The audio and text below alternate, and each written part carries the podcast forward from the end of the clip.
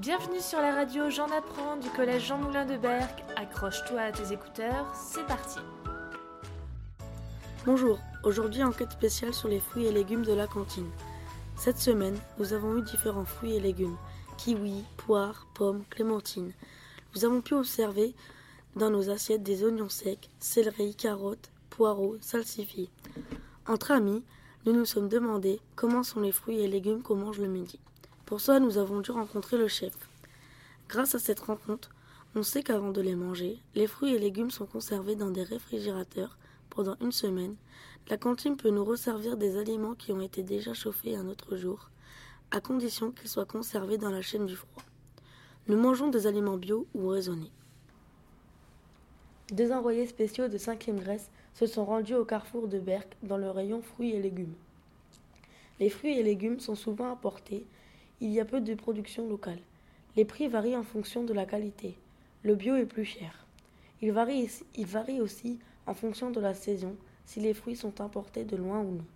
En effet, Carrefour essaie de vendre certains fruits toute l'année, pour cela, ils sont cultivés hors sol. Certains produits peuvent contenir des traces de pesticides, si depuis le 1er janvier 2019, les pesticides sont interdits en France pour les jardiniers amateurs, nous n'avons pas trouvé d'informations pour les fruits et légumes vendus à Carrefour. En ce qui concerne le gaspillage, il peut y en avoir, même si une association de dons et partage peut venir prendre les fruits et légumes abîmés. Les fruits et légumes sont laissés en vente entre 12 heures et 24 heures, voire une semaine.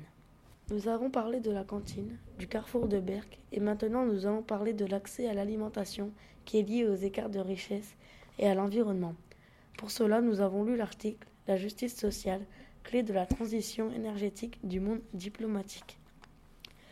Il est question de justice sociale puisqu'il y a des inégalités. Ce n'est pas normal que les pauvres n'aient pas accès aux produits bio tandis que les riches ont les moyens de les acheter. Dans l'article du Monde Diplo, nous avons pu remarquer qu'une personne d'un pays riche pollue beaucoup plus qu'une personne d'un pays pauvre. Par exemple, en 2014, un Qatari rejetait en moyenne 34 500 kg de gaz carbonique dans l'atmosphère, tandis qu'un Tchadien n'en rejette seulement que 53 kg. En effet, nous avons appris que le transport maritime, qui permet de nous apporter des produits alimentaires cultivés dans d'autres pays, pollue énormément.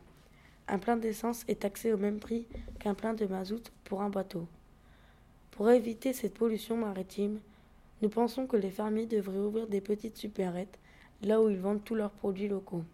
L'intérêt de développer des supérettes dans les villes est de limiter les déplacements en voiture. On pourrait envisager un jardin communal où tous les habitants du quartier pourraient faire pousser leurs fruits et légumes. Ces initiatives ne sont pas la seule responsabilité des habitants, mais doivent venir de l'État et des maires à qui on confie notre avenir. Merci de nous avoir écoutés. On se donne rendez-vous très vite sur le NT. À bientôt pour un prochain épisode.